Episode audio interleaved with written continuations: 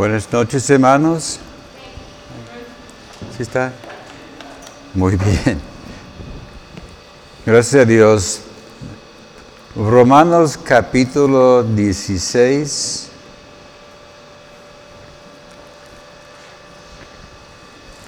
Versículos 17 a 20.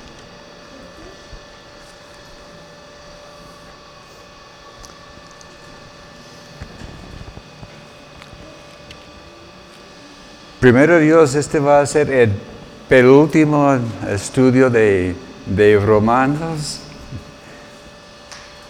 A ver, a qué dice el, pastor, ¿verdad? Y pues de allá vamos a ver qué sigue, ¿verdad? Pero vamos a estar viendo, hermanos, el tema en esta noche acerca de advertencias finales. Sí, Pablo después de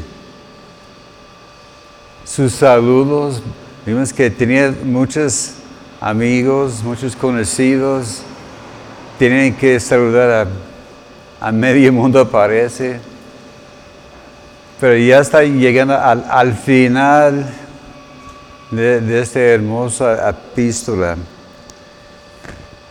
Y le está haciendo, y lo está haciendo dándonos advertencias, cosas que debemos cuidar. Es como en la, en la vida real, cuando uno está llegando al final de sus días, y ese es cuando empieza a abrir su corazón y, a, advertir a, sus familiares, sus hijos, mira, fíjate en esto, de aquel y en el otro y vamos a estar viendo algunas advertencias que Pablo estaba dando no solo a la iglesia de Roma, pero también a nosotros. Pues vamos a empezar con una oración, amén. Señor, gracias te damos por tu palabra en esta noche. Gracias, Señor, porque nos amas tanto, Señor. Gracias por esta hermosa epístola. Gracias por todo lo que hemos aprendido. Eh, venimos delante de ti ahora, Señor, pidiendo que nos hables, Señor, que esa palabra sea algo real, algo que podamos aplicar a, nuestra vida y que podamos poner en práctica eh, estas cosas. Gracias, Señor, por darnos oídos para oír. Gracias por los que va a estar viendo la transmisión y te daremos, la honra y gloria en nombre de Cristo Jesús. Amén. Pues vamos a, comenzar leyendo los versículos Romanos 16, comenzando con el versículo 17. Mas os ruego, hermanos, que os fijéis en los que causan divisiones y tropiezos en contra de la doctrina que vosotros habéis aprendido y que os apartéis de ellos. Porque tales personas no sirven nuestro Señor Jesucristo, sino a sus propio, propios vientres y con suaves palabras y lisonjas engañan los corazones de los ingenuos. Porque vuestra obediencia ha venido a ser notoria en, a todos, así que me gozo de vosotros, pero quiero que seáis sabios para el bien e ingenuos para el mal. Y el Dios de paz aplastará en breve a Satanás bajo vuestros pies. La gracia de nuestro Señor Jesucristo sea con vosotros. Gracias a Dios. ¿Cuántos han aprendido una que otra cosa en estos estudios? Es mucho, ¿verdad? Y, y, vemos que el libro de Romanos es un libro tremendo y a lo mejor vamos a poder pasar más y más tiempo y, ni acabar con ni la mitad, ¿verdad?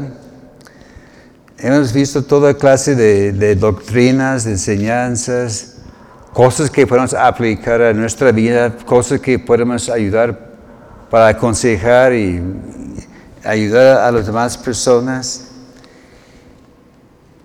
En los últimos dos estudios vimos los despedidos de, Pablo a, sus amigos, saludar a fulano, megano y todos. Y, vimos muchas personas muy interesantes, ¿verdad? de Febe, que era nomás una diaconisa, una servidora, pero era muy impactante. Así, Aquila, Priscila.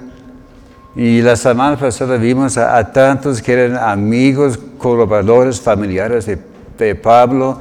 Vimos que él tenía un grupo muy grande de amigos y que y tocaba cada esfera de su vida nosotros también debemos buscar amigos, ¿verdad? Hay unos que tienen un ciclo de amigos muy pequeños. Yo no trato con, muchas personas. Tengo la tendencia de ser medio tímido, muy cerrado. Pero debemos influir en el mundo en que estamos, ¿verdad? Que cada quien podemos influir en nuestro pequeño grupo y así podemos alcanzar a a muchas personas. Pero aquí Pablo está terminando con unas advertencias. Os ruego hermanos. Son advertencias. Vemos que en la vida hay muchas advertencias. ¿Ha visto? A veces hay paquetes que tienen una calaca allá, ¿verdad? Y dice ahí luego veneno. Y este calaca no es para limitarnos, pero es para advertirnos que este producto puede ser perjudicial, nos puede matar o, dañar. O en otras áreas de la vida siempre hay advertencias, ¿verdad?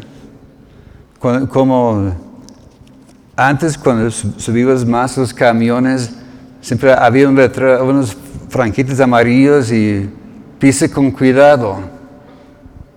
Bueno, ¿y para qué es esta advertencia? Para que uno no vaya a tropezar, ¿verdad? Y Pablo estaba dando esas advertencias a la iglesia de Roma y también a nosotros para advertirnos que debemos cuidar ciertas áreas de nuestra vida. Inicia en nuestra lectura, hermanos, os ruego es una proclamación, nos estaba diciendo pues, que por favor, ¿verdad? Que ponga mucha atención. La palabra ruego aquí es, paracaleo. Parece como el, el, consolador, ¿verdad? Pero la palabra paracaleo habla de llamar cerca, invitar, invocar o rogar. Es, como Pablo estaba, Pablo estaba diciendo, a ver, acércate, ¿verdad? A ver, siéntete ahora por atención, ¿verdad? Es un ruego.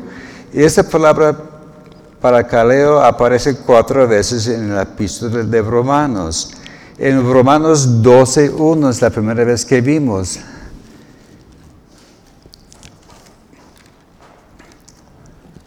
que vimos hace ya algo de tiempo.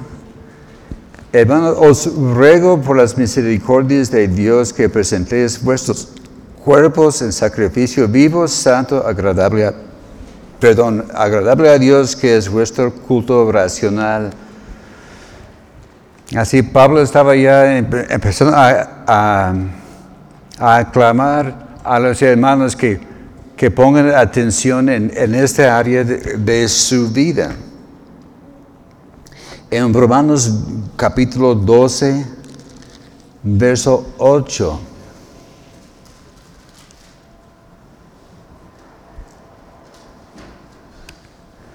El que exhorta en la exhortación, el que reparte con liberalidad, el que preside con solicitud, el que hace misericordia con alegría.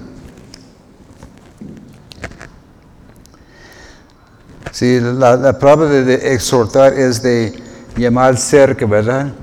Ya, ya vimos que muchos tienen la, la idea errónea de exhortar, es que le van a apuntar el dedo y darle, darle una buena sacudida, ¿verdad?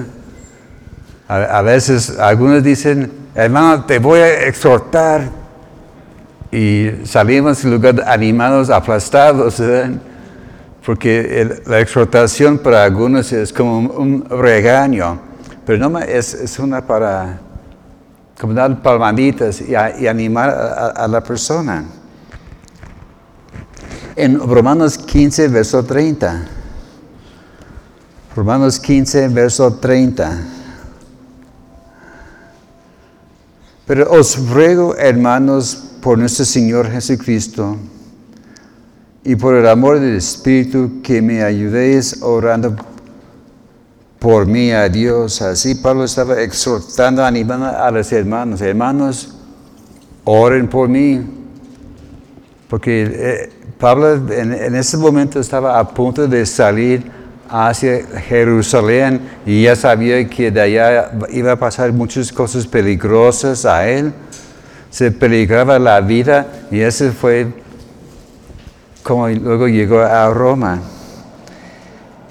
Y aquí también vimos hoy, dice, hermanos, os ruego que fijéis y vamos a estar viendo en cosas de las cuales debemos fijarnos. La palabra fijar, fijéis en el original es la palabra scopeo Scopeo. Suena como scopio, ¿verdad? Vamos a ver más adelante esto. Esa palabra scopeo significa apuntar, como, como hace un blanco. O como decimos, fíjate y está apuntando hacia la persona, ¿verdad? Fíjate en esta cosa. También significa considerar. debemos estar considerando a, aquellas personas que vamos a estar viendo que causan divisiones. Mirar atentamente. Porque a veces decimos, fíjate en esto, pero no ponemos mucha atención, ¿verdad? Pero aquí Pablo estaba diciendo, fíjate bien, fíjate atentamente a aquella persona, concéntrate y, fijar cómo es, cómo es su, modo de ser. Y como dice, esta palabra, esta raíz es la palabra scopio. Telescopio, microscopio. ¿Cuántos escopios más hay? ¿Mm? Espectroscopio. Espectroscopio, bueno, pero, pero escopio es algo para, para mirar, ¿verdad? El telescopio es para mirar a lo lejos, microscopio es para mirar las cosas de cerca.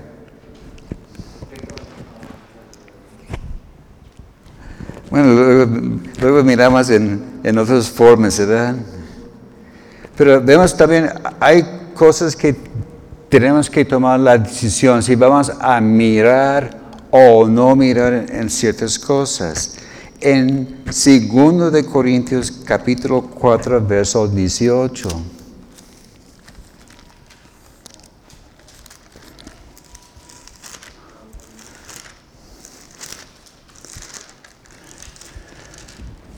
Segundo de Corintios 4, 18.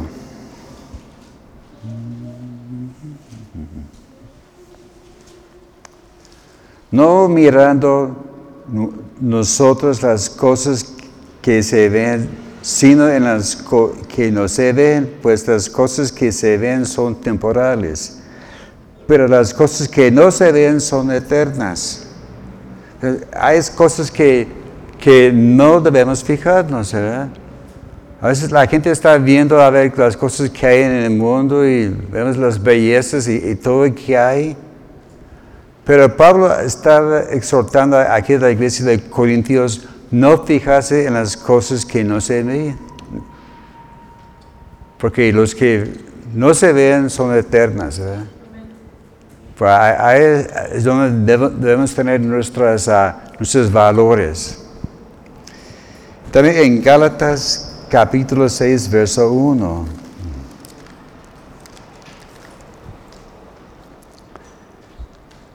Gálatas capítulo 6, verso 1.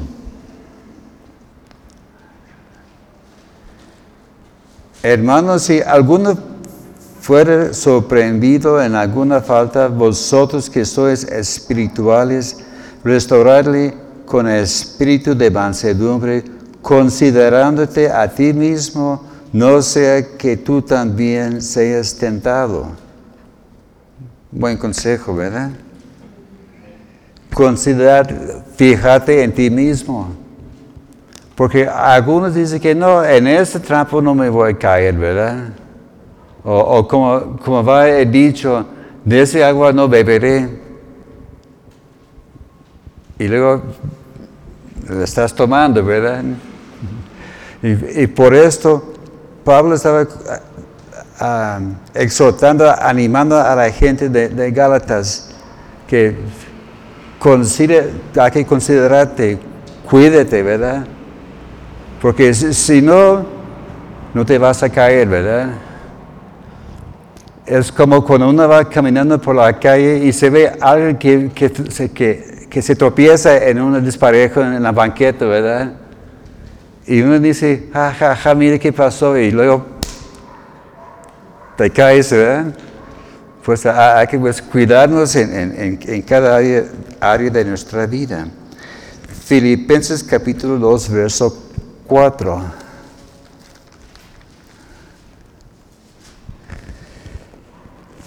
Filipenses capítulo 2, verso 4.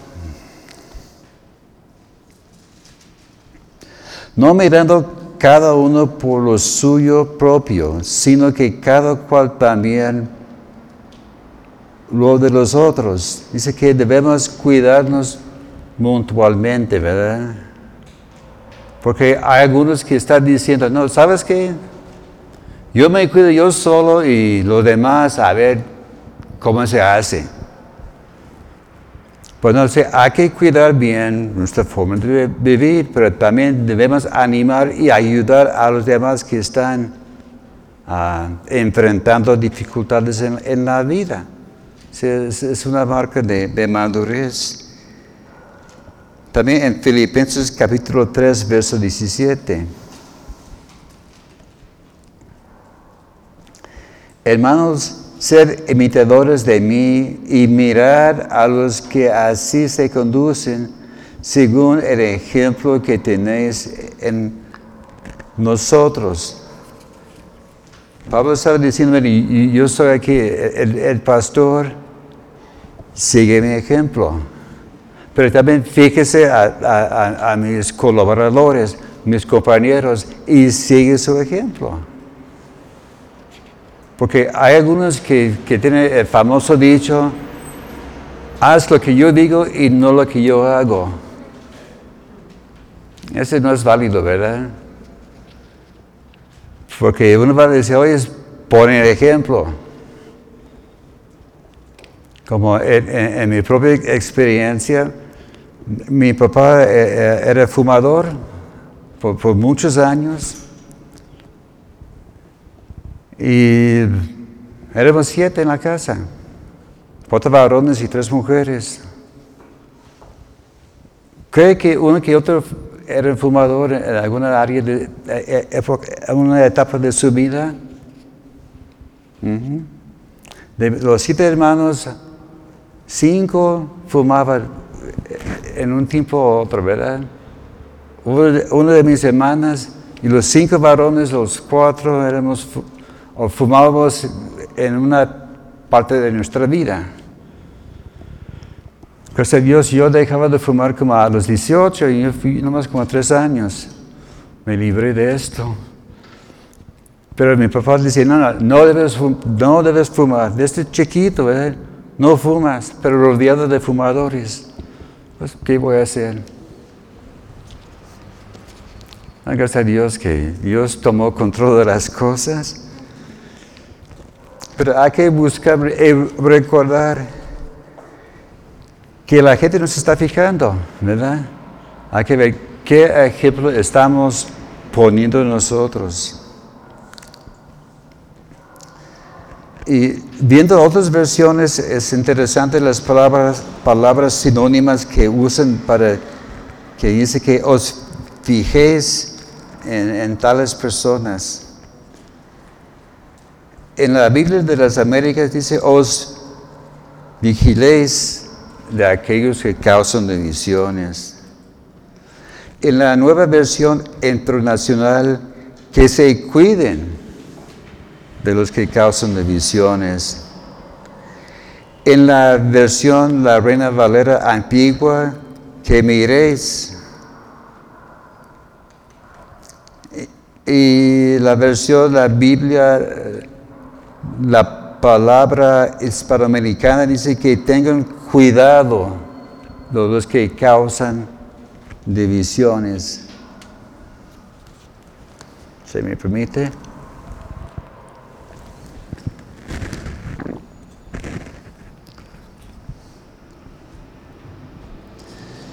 Y, ellos nos dicen, los que causan divisiones y tropiezos.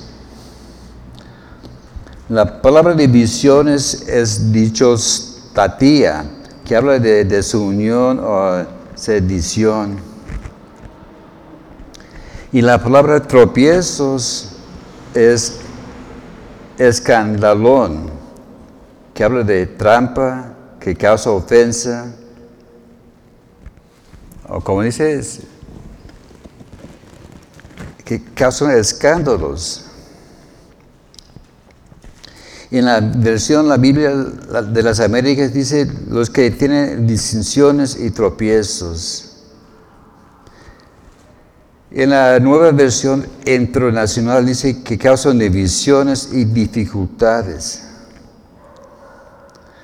En la Reina Valera antigua dice los que disensiones y escándalos.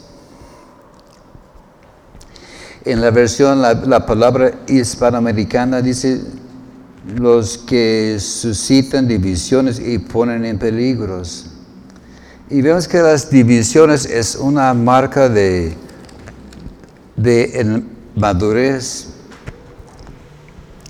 En 1 de Corintios capítulo 3, verso 3 dice,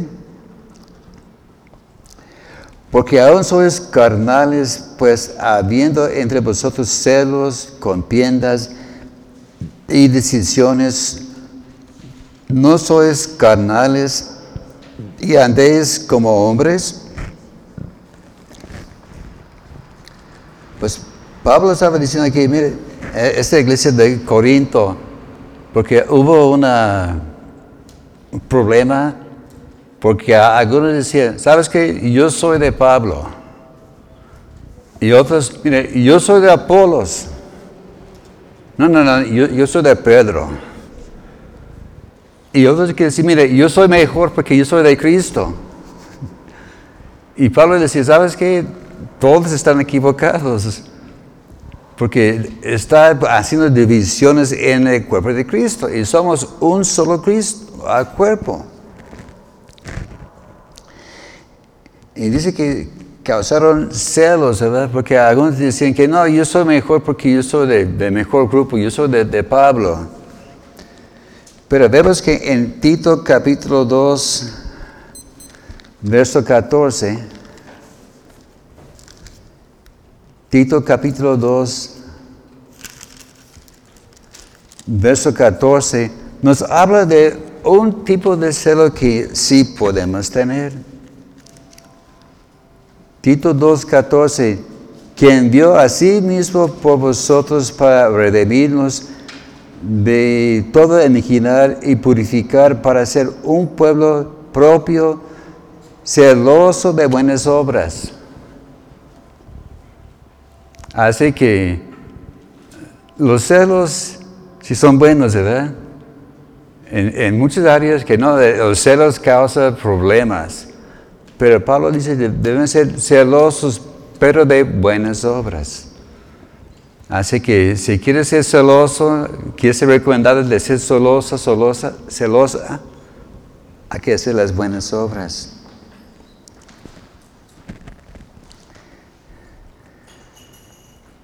Y, vemos que habla mucho de, las ah, contiendas y las disensiones. En Gálatas capítulo 5, verso 20.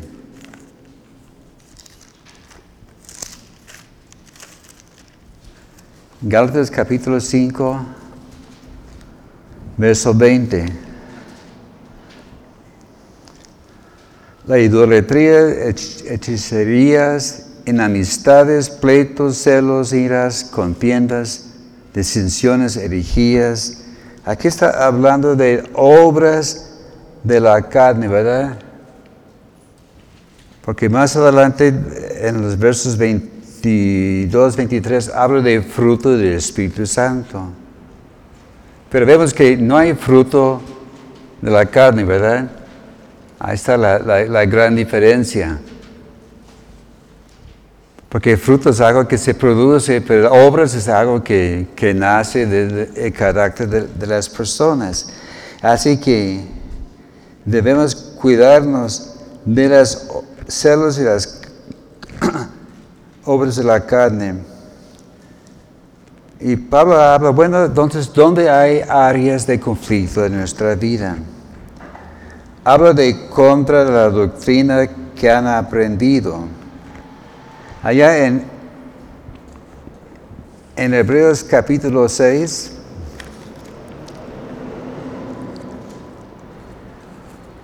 los que estamos en, nuestra clase de doctrina los domingos de la mañana, estamos aprendiendo de fundamentos de doctrinas básicas, ¿verdad?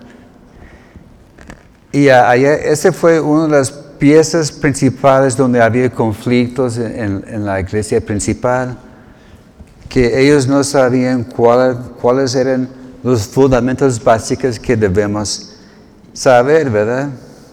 Que ya sabemos que estamos aprendiendo, aprendiendo de arrepentimiento, de la fe en Dios, doctrina de bautismos, de posición de manos, resurrección de los muertos y juicio eterno.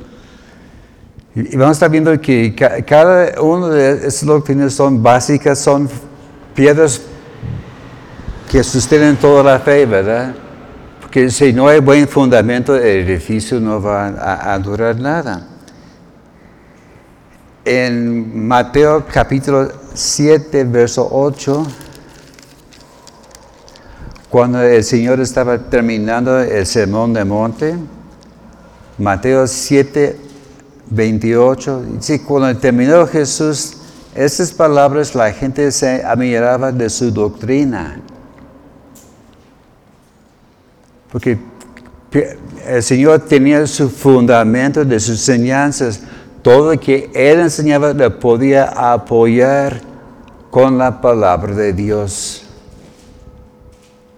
Y dice que Él enseñaba con autoridad, no como las escribas. Porque los escribas decían, mira, fulano dijo tal y tal cosa. Ellos estaban repasando cosas que ellos habían aprendido de otras personas. Pero Cristo tenía otro tipo de doctrina, doctrina fuerte.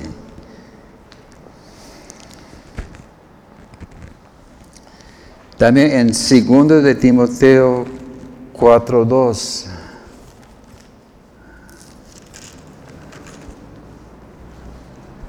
Segundo de Timoteo capítulo 4 verso 2.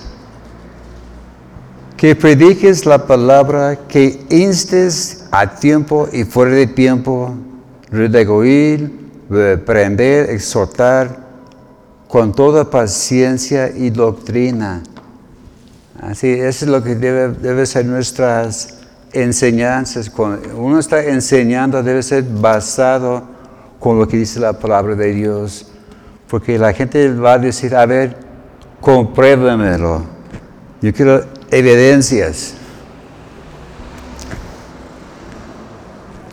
Y por eso aquí estar plenamente convencidos de lo que creemos, ¿verdad? Sí, pues estamos tomando mucho tiempo en la doctrina porque a veces quizás uno dirá, ay hermanos, es arrepentimiento, es, es, fácil dejar de hacer las cosas, pero hay que, tener, hay que saber el por qué, ¿verdad? Porque si no, vendrá otro fulano, le va a decir alguna cosa y luego, ay, le va a sembrar ah, duda en, el corazón. Por eso hay que ser convencido 100%. Mire, la Biblia dice tal y tal cosa. Y de aquí no me muevo.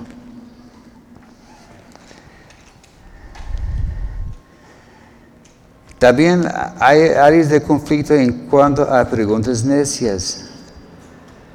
Recordamos en la iglesia a, principio, en el primer siglo, que hubo una pequeña discusión, ¿verdad? Allá en, Hechos capítulo 15, en cuanto a la circuncisión.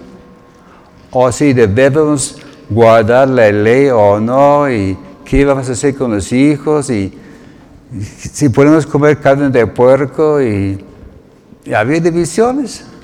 Y, hay gente que, que buscaba pleitos, ¿verdad? O como aquella experiencia que, yo tuve, que, me, preguntaron, ¿qué día guardan ustedes? Resulta que fue un sábado. Estaba pasando películas en otra iglesia y yo dije, ¿sabes qué? Nosotros tenemos cultos todos los días. Y porque tuve que pasar por aquí por un foco de mi proyector que se había fundido.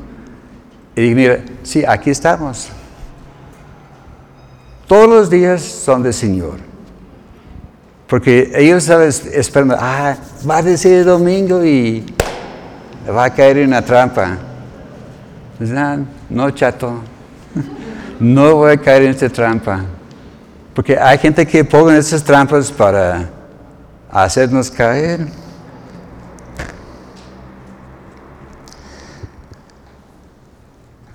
Y también otras preguntas que había en la iglesia es la, cuál es la conducta, conducta correcta, cómo debemos hacer las cosas. Entonces, va a haber conflictos. Hay gente que va a querer buscar pleito con nosotros. Podemos decir que no soy, yo soy pacífico y no me meto con nadie. Pero va a haber algunos que van a decir, ah, chatito, vamos a ver si es cierto o no. Entonces, ¿cómo vamos a remediar a estas personas? Hebreos capítulo 13, verso 9.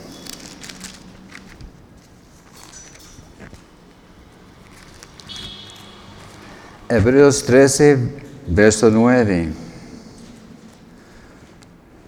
No os dejéis llevar de doctrinas diversas y extrañas, porque buena cosa es afirmar el corazón con la gracia, no con viandas, que nunca aprovecharon a los que se han ocupado de ellos.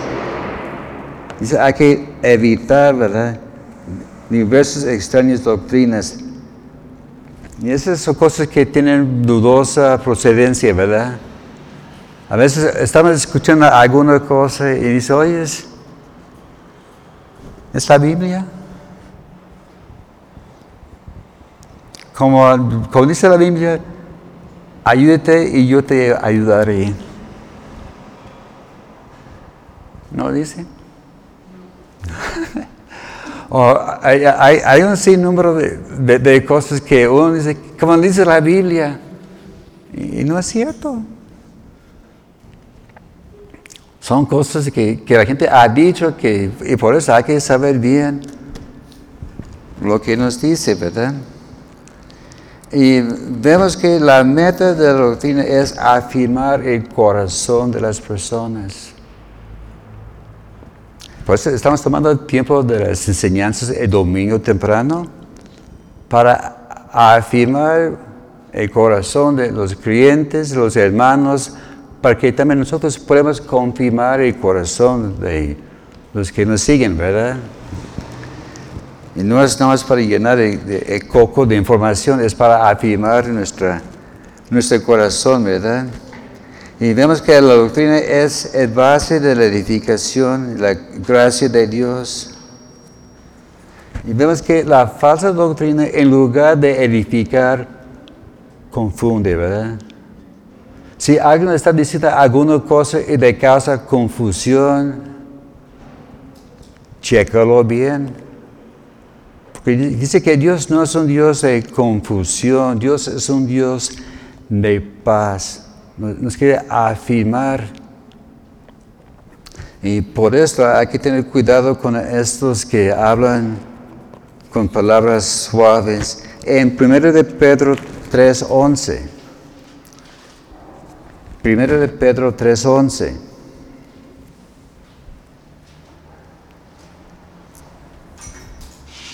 Apártese del mal y haga bien buscar la paz y síguela. Sí, son cuatro consejos muy fáciles, ¿verdad? Podemos memorizar muchas cosas de, fórmulas y cosas que nos está enseñando en las escuelas, ¿verdad? Pero es, es apartarse del mal, hacer el bien, buscar la paz y síguela. Vemos también que Pablo estaba diciendo el peligro de los engañadores. Allá en, volviendo a nuestra lectura en Romanos 16, verso 18, que tales personas no sirven a nuestro Señor Jesucristo, sino a sus propios vientres. Así que las, las intereses de esas personas están contrarios a la sana doctrina. Son motivados en intereses personales. Ellos están haciendo una lista a ver, a ver quién puede engañar. Y si le engañan, le ponen ya en su lista, fulano. Ya, otro punto para mí, ¿verdad? Quieren promover su propio reino. Así, es lo que hacen las sectas. Ellos no te interesan evangelizar, ganar al mundo. Ellos están tratando de promover su propia doctrina, su propio reino, ¿verdad? Qué, interesante que los, ah, ya sabes, los testigos, iba a decir los castigos, los testigos de Jehová tienen sus reuniones de reino, ¿verdad? Pero es de su propio reino. Interesante las palabras que ellos usan. Y a ellos no les interesan las personas.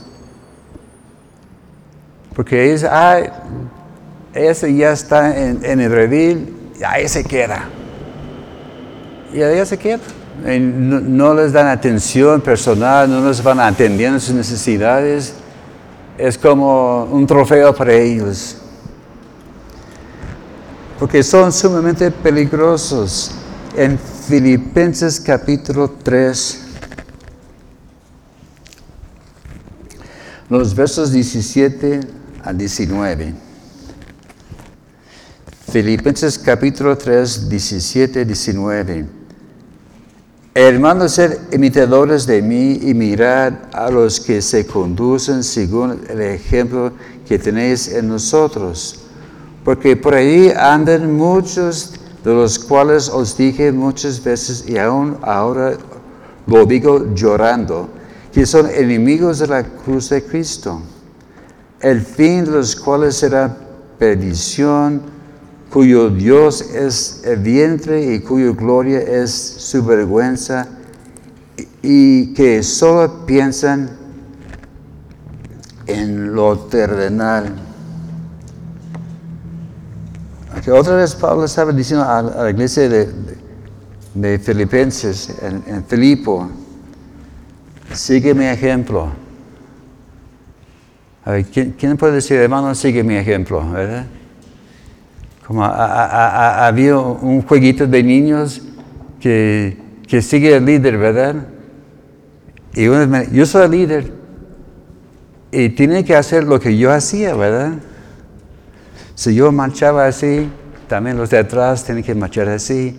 Si yo empecé a brincar y dar vueltas, los demás también tienen que seguir y dar vueltas. Y el que no seguía mi ejemplo, quedan eliminados, ¿verdad? Y también Pablo dijo, sigue, sigue mi ejemplo, yo sé lo que estoy diciendo. Y tenemos que hacer la decisión si vamos a seguir lo bueno o lo malo. Y vemos que el aprendiendo es de los maduros, ¿verdad? Hay que observar la gente maduro, sus logros, sus éxitos. Hay que aprender de, los maestros. Porque, ¿cuál es la meta de maestro? Es, hay que ser ejemplo, ¿verdad? Hay que aprender los pastores y los ancianos. Bueno, esa es otra razón porque decidí volver aquí eh, a Angulo, porque yo sé que mi, tiempo ya está más corto. Primero Dios espera tener otros 20 años más, si, Dios me, me permite.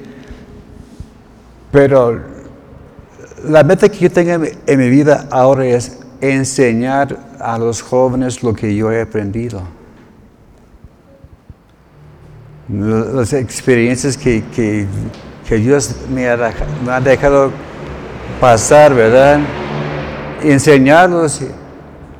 Si mira, no quiero que caigas en las cosas que yo caí, por eso les voy a poner el ejemplo, ¿verdad? También los nuevos deben aprender los clientes que tienen experiencia. Por eso cuando llega una persona nueva, ponle con alguien maduro, ¿verdad? Mire, este eh, te va a ayudar, ¿verdad? Va a ser tu, sombra. Y es por algo que la gente llega a ser maduro. Los maduros son maduros porque han aprendido, ¿verdad? Porque es mucho más fácil aprender de otros. Porque hay, dos cosas. Uno puede aprender de los demás o aprender de los golpes duros de la vida. Escoge a ver cuál camino quieres. Te enseño cómo hacerlo o, tú quieres toparte contra la pared. Es algo brusco, ¿verdad? Pero es algo para mí práctico que, que podemos aplicar a nuestra vida. También dice que esas personas engañadoras usan palabras suaves.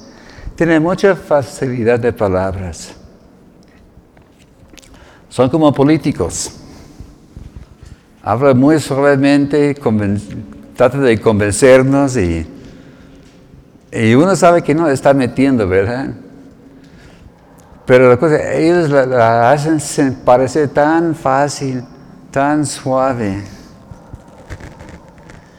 Y, vemos, por eso las sectas se enfocan en la gente nueva. Por eso hay que cuidar muchísimo la gente nueva que está llegando aquí, ¿verdad? Cuidándoles. Por eso estaba diciendo, enseña bien la palabra de Dios.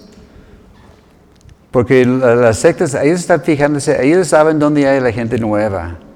Y ahí van, ¿verdad? Como, como un lobo. Y, y, por eso nos enseña la importancia de ser estudiantes de la palabra de Dios. Todos los días hay que estar en la palabra de Dios. Es, quizás es una lata, pero es algo que tenemos que aprender hacer tiempo, ¿verdad? Cada quien tiene, su agenda. Yo lo hago en la mañana porque en la noche me da sueño. Mi esposa a veces está, está muy ocupada en la mañana con, con los nietos y ella lee su Biblia en, la noche. Pues, pero, cada quien tiene su plan de lectura y, su, uh, su, disciplina, ¿verdad? Había un tipo que yo batallaba, pero tomé la, decisión, lo voy a hacer. voy a leer la Biblia de, pasta a pasta en este año. Y, no, y, eso le haciendo ya dos veces, dos veces al año y ya he perdido la cuenta de cuántos años son. Pero es algo que tenemos que estar metidos en la palabra de Dios. También dice que son con palabras suaves y lisonjas.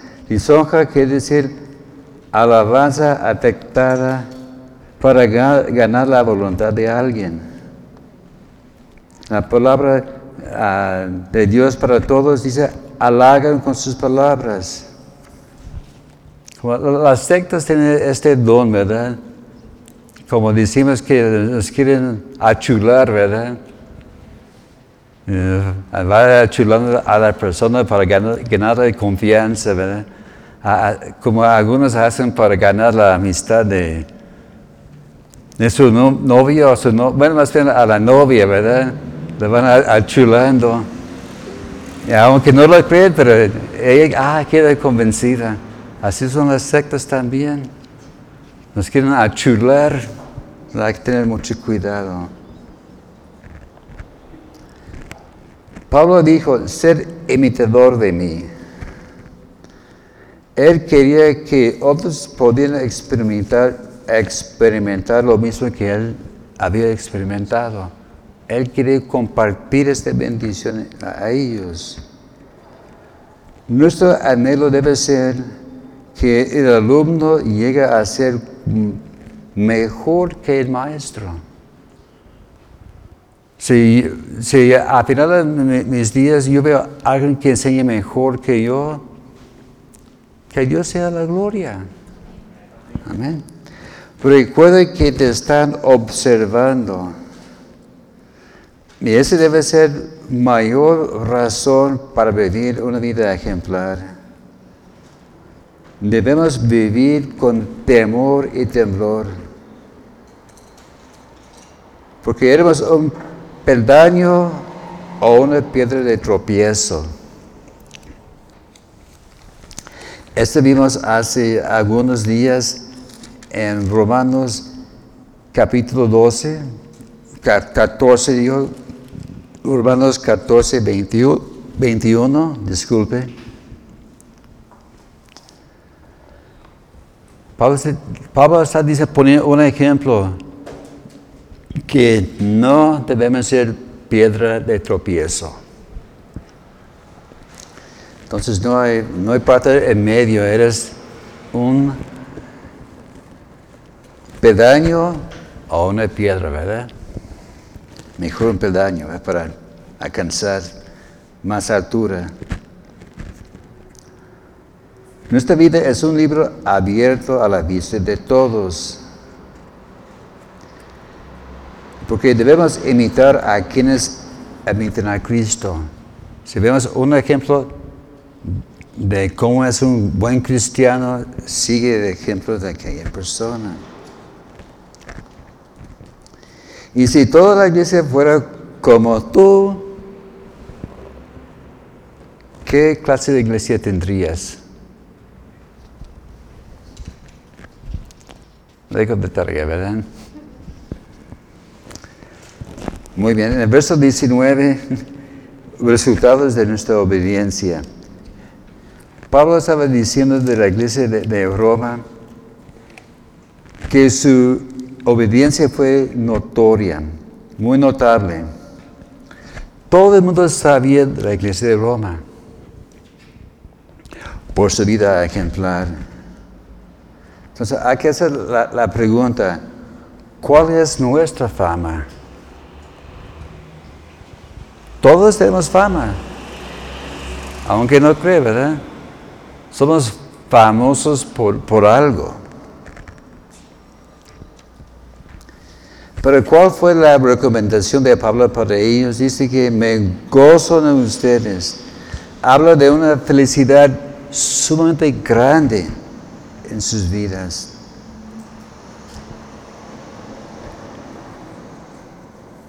Y dice que su conducta fue recomendada. Dice, ser sabios para el bien, ingenuos para el mal. Ser sabios habla de tener sabiduría e inteligencia. O como dice en la nueva versión internacional, ser sagaces para el bien. Y debemos buscar la sabiduría de Dios, como ya en Romanos capítulo 1, verso 22, hablando de los necios, estaba diciendo, ellos llegaron a profesando ser sabios, pero eran necios, ignorantes delante de Dios. Entonces, ¿por qué es más fácil hacer lo malo que bueno? Es la naturaleza humana, ¿verdad? En Mateo capítulo 10, verso 16. He aquí os envío como ovejas en medio de lobos. Sed pues prudentes como serpientes y sencillos como palomas. Aquí tener este balance en nuestra vida. Ser sencillos, ¿verdad? Pero también astutos no dejando que cualquiera nos va a engañar. Y para terminar, tenemos una promesa de victoria completa y segura. En el verso 20, Romanos 16, 20. Y el Dios de paz aplastará en breve a Satanás bajo vuestros pies. La gracia de nuestro Señor Jesucristo sea con vosotros. Dice que Dios es un Dios de paz. Y vemos que paz no quiere decir que, que no hay guerra. Habla de tranquilidad en crisis. Es como aquel pájaro que estaba escondido allá en la peña durante una tormenta. Está bien metido allá y refugiándose de todo lo que le rodeaba. Aunque había afuera lluvia, vientos, tormentas y todo, allá metido en la peña estaba protegido este pajarito. También así es, nuestra vida. Podemos estar rodeados de conflictos, guerras y todo lo que estamos viendo hoy día, pero tenemos, podemos tener la paz de Dios. Como dijo Cristo a sus discípulos, mi paz os dejo, mi paz os doy. No se tuve vuestro corazón ni tenga miedo. Así que pueden decir que estamos rodeados de paz en nuestra vida. Dice, y luego aplastará a Satanás bajo nuestros pies. En la nueva versión, la versión antigua, Valera antigua, dice quebrantará presto al, diablo. la Biblia, la palabra hispanoamericana pondrá muy pronto a Satanás bajo vuestros pies. En la lengua actual, pronto vencerá a Satanás y lo pondrá bajo el dominio de ustedes. Esta, esta palabra de que va a aplastar habla de quebrantar totalmente, de destruir. Vemos un ejemplo de esta palabra en Marcos capítulo 5, verso 4, con el, hombre endemoniado. Dice que él vivía en los sepulcros y le ataban con cadenas y todo, pero él los hacía pedazos a las cadenas. Las aplastaba, no- nadie lo podía controlar. Esta palabra que Dios nos da, que, eh, que va a aplastar al diablo bajo nuestros pies, es la misma palabra. Va a desplazar, quebrantar y hacer polvo a él. Ese me hace recordar de una historia en Josué capítulo 10.